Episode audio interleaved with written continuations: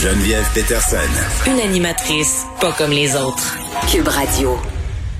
Nicole Gibault est là. Nicole, salut. Bonjour Geneviève. Bon, euh, tout porte à croire qu'on est devant un autre homicide conjugal. Euh, un chauffeur de taxi qui aurait tué sa conjointe avant de s'enlever la vie euh, à bord de son véhicule, à bord de son taxi. C'est passé très tôt ce matin à Montréal. vraiment, là, une autre histoire traumatisante qui s'est produite vraiment là en bordure d'un parc dans l'arrondissement de Saint-Léonard et vraiment là euh, c'est traumatisant les journaux rapportent là qu'il y a des proches qui se sont rendus devant la résidence de ce couple-là qui aurait cinq enfants euh, puis je répète que c'est pas confirmé là que c'est un homicide conjugal mais quand même tout porte à croire que c'est ça ce qui nous porterait à six féminicides Nicole depuis le début de l'année. Oui, puis c'est pas des statistiques, euh, c'est pas ce genre de statistiques qu'on veut voir. Surtout quand on compare avec l'année dernière, apparemment qu'il y en aurait huit au Québec l'année dernière. Alors euh, six dans quelques semaines, comparativement à huit, c'est absolument énorme. Euh, on l'a dit, il y a des filets de sécurité, mais évidemment, c'est des circonstances assez exceptionnelles puis très privées. Hein. On s'entend que pas toujours évident, ni pour un parent, ni pour euh, euh, quelqu'un autour, un ami proche, etc. C'est pas toujours hmm. évident, même dans les gens dans le milieu. Euh, souvent, ils l'apprennent. tu veux dire d'être conscient qu'on a une situation de violence conjugale? Ben oui, c'est vrai que c'est pas toujours évident. Puis imagine. Là, on est en pandémie, tout le monde est isolé, on voit personne, donc c'est bien clair que pour les proches de ces personnes-là, tu peux passer à côté de bien des choses. Là. Beaucoup et, et, et, ça probablement qu'on va on apprendra par mm. euh, dans le futur que c'est sûr que ça va avoir probablement été une des, des sources malheureusement ça veut pas dire que c'est la seule source au contraire là mm. mais sûrement que ça va être un irritant de plus et euh, tu sais ce qui est on connaîtra peut-être pas tout le développement parce que les deux sont décédés. on ne sait pas s'il y avait un contexte de séparation. On, ne sait, rien de ça. Et en plus, on sait même pas parce que les policiers, l'enquête, les enquêteurs spécialisés, jamais vont arrêter seulement qu'à à, regarder la scène puis avoir un seul portrait de cette scène-là en disant c'est meurtre-suicide. Euh, on va vraiment faire un contour parce que oui, il explore le fait euh, qu'il a été euh, que le couple a été victime d'une agression aussi là. Ça, c'est pas mis de côté. Non, il n'y a rien. En, ce moment, là, honnêtement, il n'y a rien qui va être mis de côté. On va y aller par non, ça se peut pas que ça soit ça parce que, parce que, parce que mm. pour arriver. Tu sais, alors c'est une euh, oui, ça va être assez sérieux comme enquête euh, parce que oui, on veut avant de déclarer qu'il s'agit d'un meurtre dans un contexte de violence conjugale. Euh, c'est ça oui, c'est Ça a l'air de ça. la, dame a été poignardée, l'homme périt avec la même arme. Tu sais, Nicole. en tout cas, on va garder ça au conditionnel, mais malheureusement, c'est de ça euh, que ça a l'air. Moi, j'ai très malheureux. Oui, puis, moi, peu importe les circonstances euh, qui sont tragiques, disons-le, puis dans un contexte de féminicide, euh, c'est d'autant plus tragique parce que souvent, quand on se parle ensemble, on se rend compte qu'il y avait des signaux. Mais moi, j'ai une pensée pour les enfants. C'est ah! des enfants qui perdent leurs deux parents aujourd'hui. Non, mais c'est quelque chose. Je, je, cinq enfants que, là je l'apprends. Là, je j'étais pas, euh, j'étais pas certaine au niveau des de, de du lien.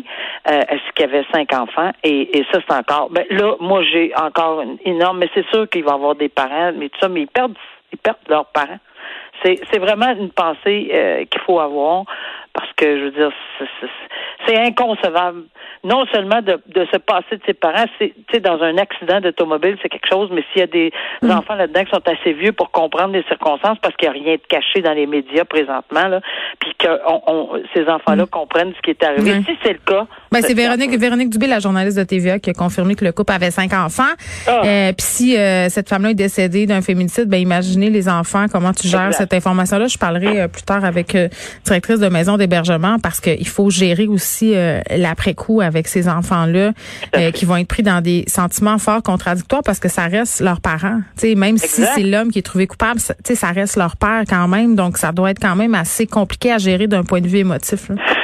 Je pense qu'ils vont avoir besoin de soutien et d'aide pour mm. longtemps. Puis, euh, c'est tout ce qu'on peut souhaiter. Mm. Qu'il soit bien, bien, bien accompagné.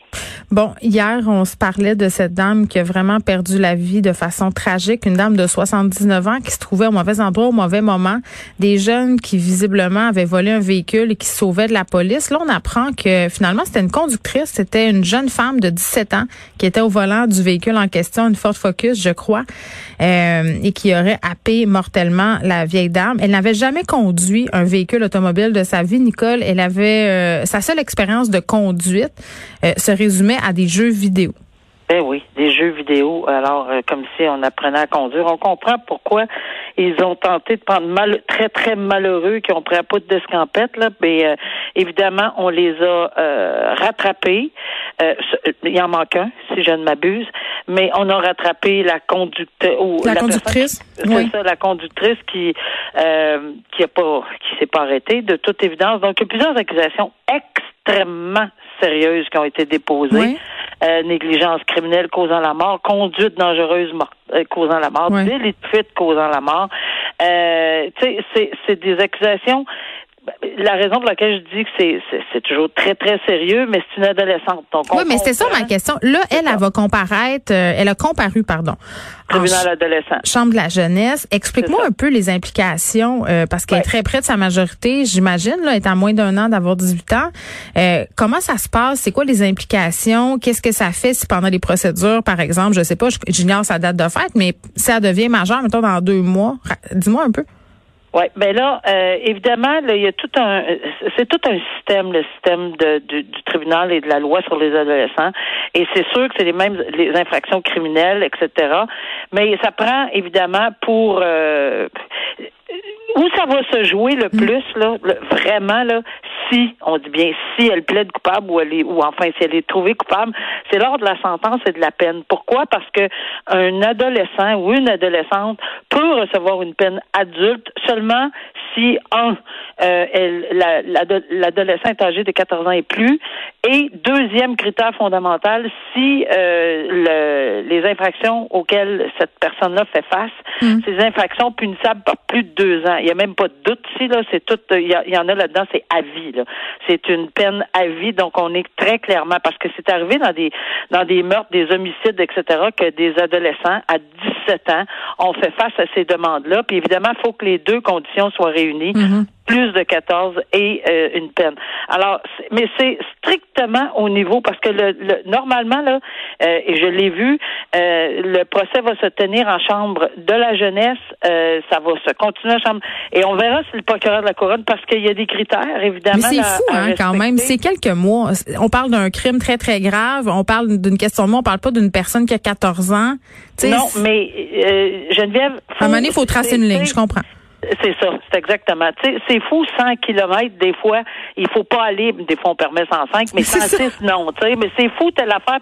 On a toujours une ligne, on a toujours quelque part, c'est pourquoi couvre-feu à 8, pas à 8h30, tu sais, alors ici, c'est c'est ça hmm. la minorité. Donc, il fallait, puis c'est sûr que plus ces gens-là euh, sont près de, de, de l'adulte, Oui, parce qu'à 13 ans, tu peux avoir de la difficulté à évaluer les conséquences de tes actes, mais à 17... Plus près de la majorité, plus dans les circonstances peut-être qui vont faire en sorte que le procureur de la couronne va demander, peut-être. Et mais c'est très strict au niveau de, cette demande-là. Il faut se conformer à des conditions puis ça rentrer dans des paramètres. On verra s'il le demande, mais c'est vraiment le procureur de la couronne qui devra faire cette demande-là suite hmm. à, l'analyse de son dossier. Bon, on va parler de notre grand champion complotiste Mario Roy, euh, qui donne. Ah. J'aime trop ce pire. Ah oh, ben je sais, euh, je sais. C'est pourquoi je suis pire, c'est parce que je comprends tellement.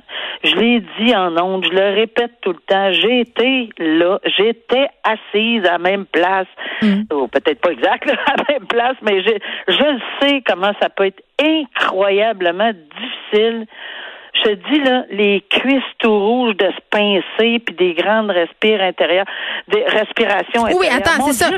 Avec ce type de personnage là, ah. euh, bon, un complotiste notoire Mario Roy qui est une figure assez connue là du mouvement euh, complotiste au Québec, euh, qui est en cours en ce moment, qui donne du fil à retordre au juge Vincent, euh, qui demande sa, sa récusation, qui fait témoigner toutes sortes de monde, qui dit qu'il y a des preuves de corruption du système judiciaire. Écoute, il était accusé quatre fois d'outrage au tribunal, violer des ordonnances. Euh, écoute, faut être patient, faut être patient pour l'avoir en face de soi quand on est juge. Ouais, puis euh, la patience a souvent un petit peu de limite. Non, puis il est pas gêné là, Monsieur Roy, Nicole. Il était dans le tunnel ou H là.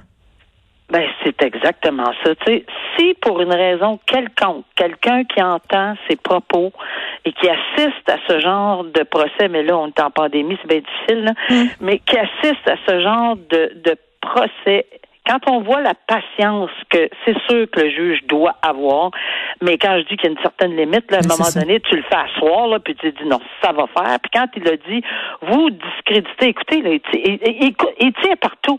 Le barreau, les avocats, les juges. Ah, il fait des vidéos, là. Euh, c'est presque, c'est honnêtement, mm. ça n'a, euh, ça tire partout. C'est très, très difficile. Mm. Puis si on pense que l'administration de la justice a besoin de passer quatre jours comme ça, là, parce qu'on n'a pas d'autre chose à faire. Puis honnêtement, je, moi, je, je, je, Et puis ça coûte des fonds publics. Le, juge peut pas, peut pas le dire. Il sortira mm. pas en public. Mais moi, je peux vous dire qu'on a un sentiment de vraiment de non, mais c'est exaspérant. C'est exaspérant parce qu'on a beau essayer d'être poli, gentil et de dire à cette personne-là, vous ne pouvez pas aller là. Euh, c'est pas permis par telle procédure ou pas permis de faire de dire telle chose en étant très rigoureux parce qu'on se doit d'être rigoureux, même si on se doit de pas de l'aider la personne, mais de quand même lui permettre de dire ou faire certaines choses qui sont prévues par la loi. Mais dès qu'on lui dit non, ce genre de question-là, vous pouvez pas le poser euh, parce que c'est non, euh, j'y crois pas. Mais comment comment voulez-vous raisonner dans des circonstances comme ça? Fait que là, on s'engage dans une longue discussion pendant des minutes, des demi-heures, pour essayer de faire comprendre à cette personne-là. En tout cas, chapeau euh, à tous les juges. Moi, je l'ai vécu, là, je suis plus là. Euh, chapeau à tous les juges qui, qui, qui sont, sont dans l'obligation. Puis on a une obligation comme juge d'entendre ceci et de décider. Point final. Mais quand même, l'administration de la justice dans une salle de cours pour la saine, et on, on entend bien le mot saine administration de la justice, elle est quand même laissée au président, là, au juge. Oui, puis lui, de toute façon, il s'en sac bien, Mario Roy. Là, c'est un citoyen souverain euh, qui dit que la loi n'a pas de prise sur lui. Il dit même qu'il a créé une jurisprudence euh, qui peut faire des arrestations citoyennes. Donc, c'est un tout croche, c'est un uberlu. Euh, il fait perdre son temps et à la justice et à nous, les contribuables, parce qu'on dépense de l'argent. Très désolant, très, très désolant. Et je et, et, et, je pense pas que le juge va dire, sais, lui a dit ces propos-là, mais mais moi, je, je pense sérieusement que, que que quand le juge fait tout ce qu'il a à faire, quand le juge l'écoute, le remet à sa place sur les questions de procédure, de droit, etc., euh, et que ça continue, ben garde, qu'on attende la décision, puis ça vient de s'éteindre. C'est très, très désolant pour la saine administration de la justice. Bon, on termine avec une histoire euh, particulière, une famille euh, qui ressemble fort à la famille Dalton, une famille de criminels qui faisait des livraisons par drone en prison. Un grand-père, deux de ses fils, un de ses petits-fils qui se sont fait pogné euh, par la police. Et c'est euh, bon clin d'œil drôlatique là, le projet euh, d'arrestation de l'enquête s'appelait quadrimoteur en référence donc des fois les policiers sont capables du mot mais en fait c'est ça ils, allaient dans plusieurs aux abords de plusieurs prisons québécoises pour finalement fournir les pénitenciers en drogue en armes en petits objets tout ça oui, puis quand j'ai lu cet article-là, là, jusqu'à la presque toute fin, je me disais, ben voyons donc, quelle histoire, belle famille, tu sais, c'est à peu près ça qu'on a, vraiment une belle famille, là, évidemment, présomption d'innocence, on le sait, en avant de tout, etc. Mais si on est en mesure de faire la démonstration, tout ça, jusqu'à temps que j'arrive à la toute fin et que je vois euh, euh, la possibilité de défense c'est quelque chose.